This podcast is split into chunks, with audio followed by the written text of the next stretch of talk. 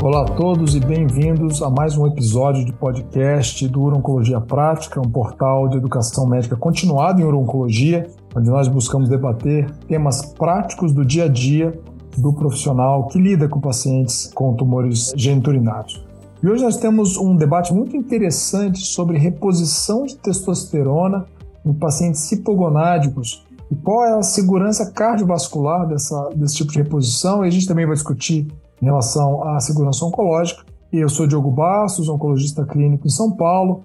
Aqui comigo o Dr. Denis Jardim, oncologista em São Paulo e coordenador do Uroprática. Nós temos uma convidada mais que especial, a doutora Ariane Macedo, cardiologista e cardio-oncologista, professora da Santa Casa de São Paulo. Ela vai estar aqui conosco para debater uh, esse tema, especialmente pela publicação recente de um estudo grande no New England Journal onde pacientes hipogonádicos e que tinham ou fator de risco cardiovascular ou doença cardiovascular persistente é, receberam então reposição de testosterona e foi avaliada a segurança cardiovascular em vários desfechos.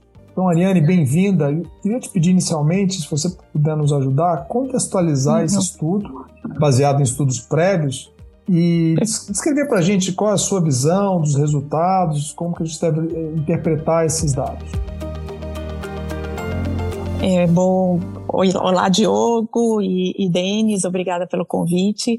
Sem dúvida esse estudo movimentou bastante as, os últimos dias aí, tanto da cardiologia quanto da urologia, que era um estudo esperado, uma vez que historicamente, uh, desde voltando lá no, em 2009, 2010, o primeiro estudo que tentou avaliar a segurança cardiovascular de reposição de testosterona, e ressalto, reposição em pacientes hipogonádicos, reposição com indicação de nível sérico, sintomas, pacientes que haviam, que tinham uma necessidade realmente de reposição, uh, ele foi interrompido na época por conta de um aumento de quase cinco vezes no risco de uh, doença cardiovascular sintomática nessa ocasião. Então, essa, né, nesse momento, né, o, o doutor Chandler, que um dos principais investigadores uh, da Harvard, uh, ele era o principal investigador nessa ocasião e ele recebeu né, a incumbência aí há mais de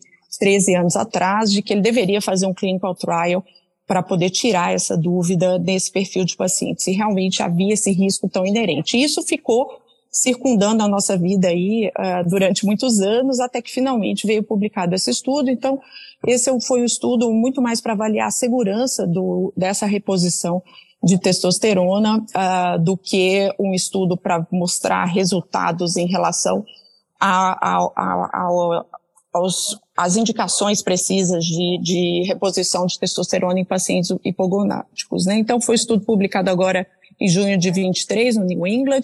Foi um estudo multicêntrico, uh, randomizado, duplo cego, controlado por placebo, placebo de não inferioridade, né? É importante a gente ressaltar a técnica do estudo, que avaliou 5.246 pacientes entre 45 e 80 anos. E o mais importante desse estudo, Diogo Dendes, eram pacientes já de alto risco cardiovascular, como você ressaltou, Diogo, e que tinham sintomas de hipogonadismo, uh, e que tinham níveis de testosterona de, de, de jejum abaixo de 300 miligramas por decilitro. Eles foram randomizados, então, por uma aplicação diária transdérmica de 1,62% de, de testosterona por, ou placebo. E o desfecho primário cardiovascular, então um estudo de não inferioridade com endpoint primário adjudicado, que isso também é um ponto que é importante a gente ressaltar, Todos os resultados desse estudo eram avaliados por um comitê independente, cego, para avaliar se realmente aquele evento caracterizava um evento cardiovascular verdadeiro. E o resultado uh, foi a primeira ocorrência de qualquer um dos nossos MACEs, que são infarto não fatal, AVC não fatal ou morte cardiovascular. E outros uh, endpoints também foram vistos, como arritmias, uh, AVCs menores e cirurgias cardíacas. E uh, foi uh, calculado um limite de não inferioridade de 1,5 para o intervalo de confiança aí de 95%. E o resultado foi um resultado bem interessante. Então, os pacientes eles foram tratados aí em média por 21 meses e foram seguidos por 33 meses, então follow-up interessante. E a gente teve de resultado números quase idênticos. O desfecho cardiovascular primário composto foi, ocorreu em 7% dos pacientes do grupo da testosterona e 7,3% no grupo do placebo, que deu um hazard ratio de 0,78 a 1,17, com P significativo para não inferioridade. E uh, esses, uh, esses, essas análises foram feitas com o tempo também, retirando os pacientes que saíram do estudo, isso é um ponto importante. A gente teve um dropout é, de pacientes no estudo, mas as análises estatísticas mostraram que a saída desses pacientes, uh, numa análise de sendo censorados uh, com a técnica estatística, não mexeu nos resultados. E, assim, apesar do desfecho primário, é o resultado principal do estudo para o qual ele foi calculado, a gente observou uma incidência maior de fibrilação atrial, insuficiência renal e embolia pulmonar no grupo da testosterona, mas isso eram desfechos é, secundários. Então, a grande conclusão, uh, Diogo e Denis, foi que, na indicação correta, sendo feito o monitoramento correto, que esses pacientes tinham níveis de testosterona ajustados e a dose, é, medidos, perdão, durante a reposição, e a dose era ajustada para se manter num nível seguro nessa população com indicação, mesmo sendo de alto risco cardiovascular, o, a reposição ela não mostrou uh, uh, aumento no risco de eventos cardiovasculares graves, uh, que são os nossos MACEs. Então, de maneira geral, eu acho que traz uma segurança grande para a gente é, poder indicar para quem precisa. A gente sabe os benefícios Uh, que esses pacientes experimentam quando há uma necessidade de reposição, mas como tudo na vida, tem que ter cautela na interpretação para a gente não estender para indicações não, não avaliadas neste estudo. Esses são meus, meus racionais aí né, no, no estudo. Perfeito, Ariane. Excelente resumo, acho que ficou bastante claro. Eu ia te perguntar alguns pontos práticos uhum. ali. Ah, enfim, primeiro, se o estudo eventualmente se focou em outros desfechos que poderiam ser de interesse da comunidade urológica, principalmente voltado ali à próstata, se existe ali algum relato de algum evento adverso, seja ali mortalidade por câncer, alguma questão na próstata. E outro ponto prático que já chegou a tocar bastante é como é um desfecho composto, na prática, quais seriam as particularizações após esse estudo? Então, será que para todo paciente, principalmente com essa questão de eventos trombóticos, um paciente que já teve uma, duas tromboses, será que a segurança é a mesma? Um pouquinho desse seu insight nesses pontos mais práticos.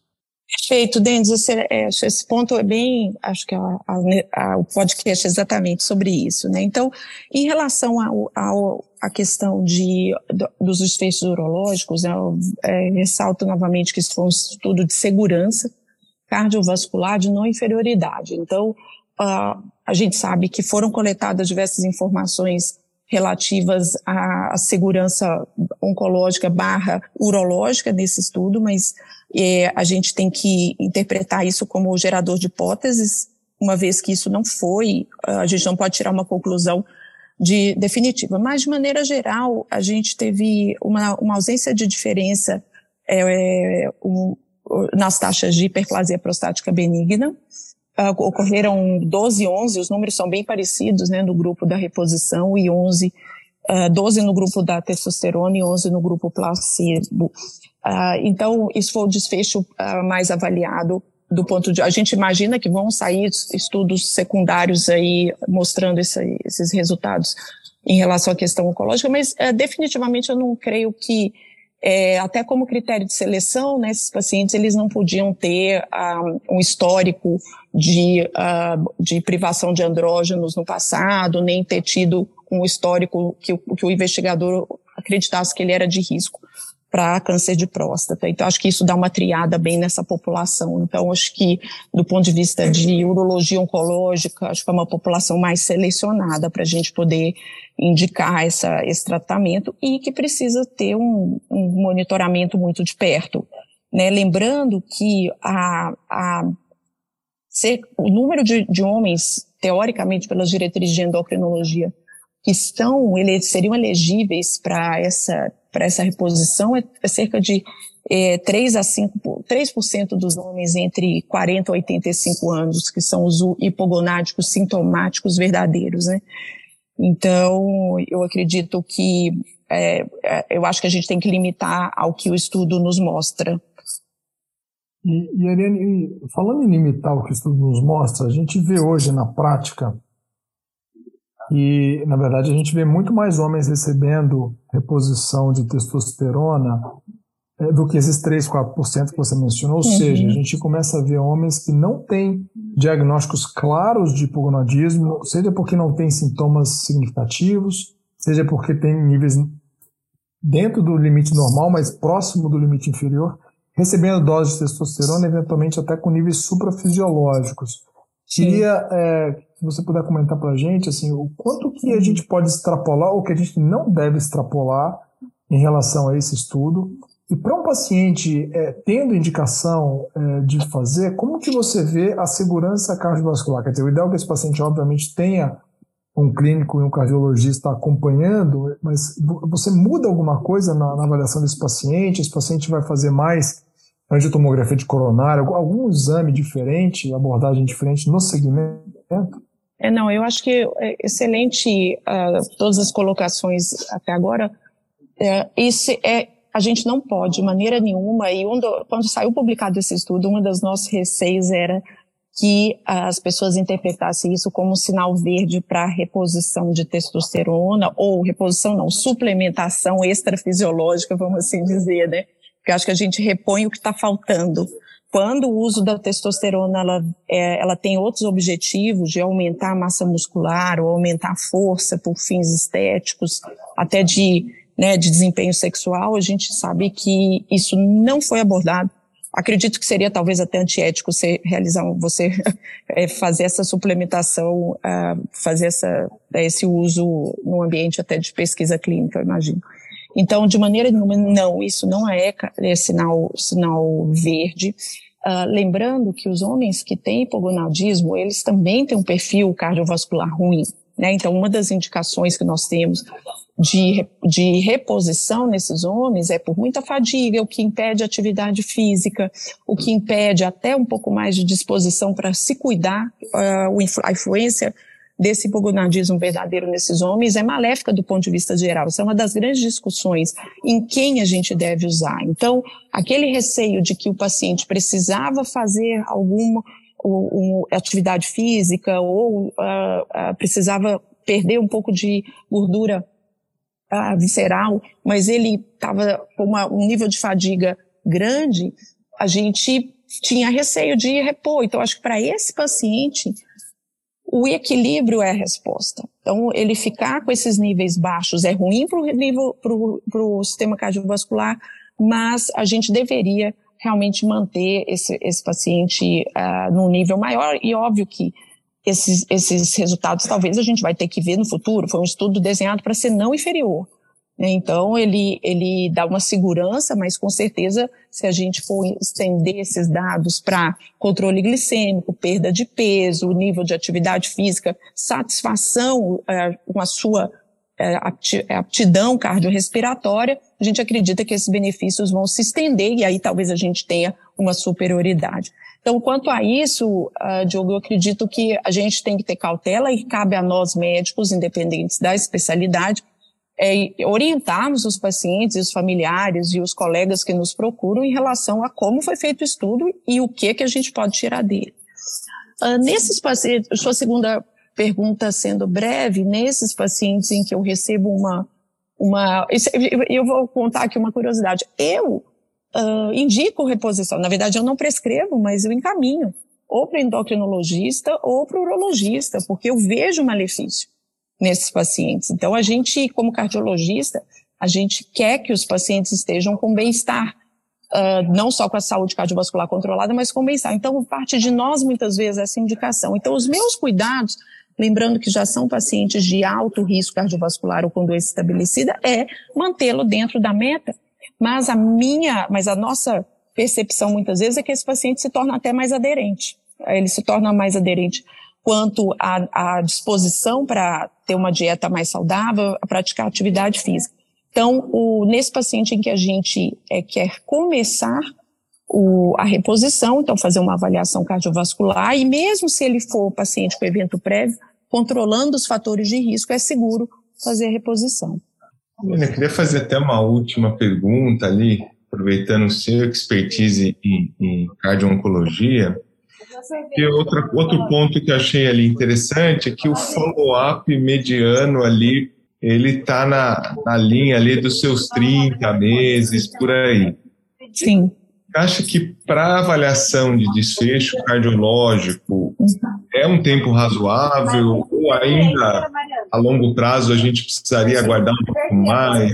Enfim, qual a sua opinião sobre isso? Não, eu acho excelente uh, esse ponto, porque foi um follow-up razoável, né, vamos assim dizer, dois anos e meio aproximadamente, uh, mas o que chama atenção é que eram pacientes, 55% dos pacientes, mais da metade da amostra, já tinha tido heart attack.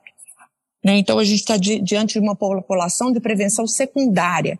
Então, nessa população, apesar da gente ter como clássico na cardiologia, nos, nos estudos de doença coronária, uh, um follow-up aí para MACE, né, que é morte, AVC e infarto em torno de 3 a 5 anos, estes são doentes em que o evento, quando acontece, ele acaba ah, acontecendo mais precocemente. E a taxa, veja bem, a taxa não foi baixa, né? 7% de evento, não é pouco né? Uh, se a gente pensar num paciente no estudo clínico que está com todos os seus uh, fatores de risco teoricamente sob controle, num ambiente completamente supervisionado de, de uso e prescrição dos medicamentos. Então, é, eu, eu acredito que era um estudo para não inferioridade, era um estudo de segurança cardiovascular e ele mostrou para o tempo e para o cálculo, são, e são muitos pacientes, né? Foi um estudo de 5 mil doentes, é, seguidos por dois anos, seguidos aí por dois anos e meio. Então, acho que é, é um estudo robusto do ponto de vista científico para o estudo de não inferioridade.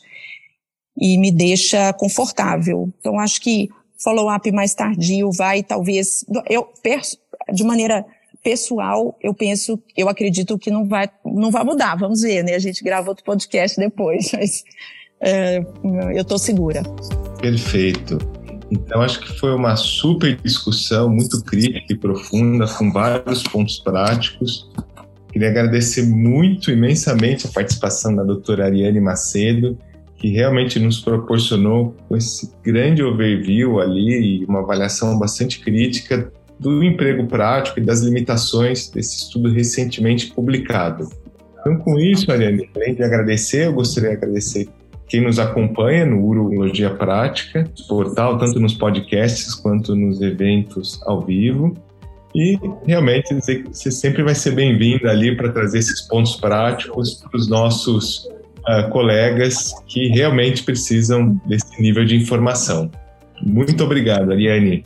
Eu que agradeço, obrigado pela oportunidade, estou sempre à disposição com os colegas da urologia e da oncologia e é, trabalhar como multiespecialidades, pensando no bem-estar do paciente, né? Muito obrigado, contem sempre comigo. Obrigada a todos que nos ouviram aqui no podcast. Obrigado, Ariane.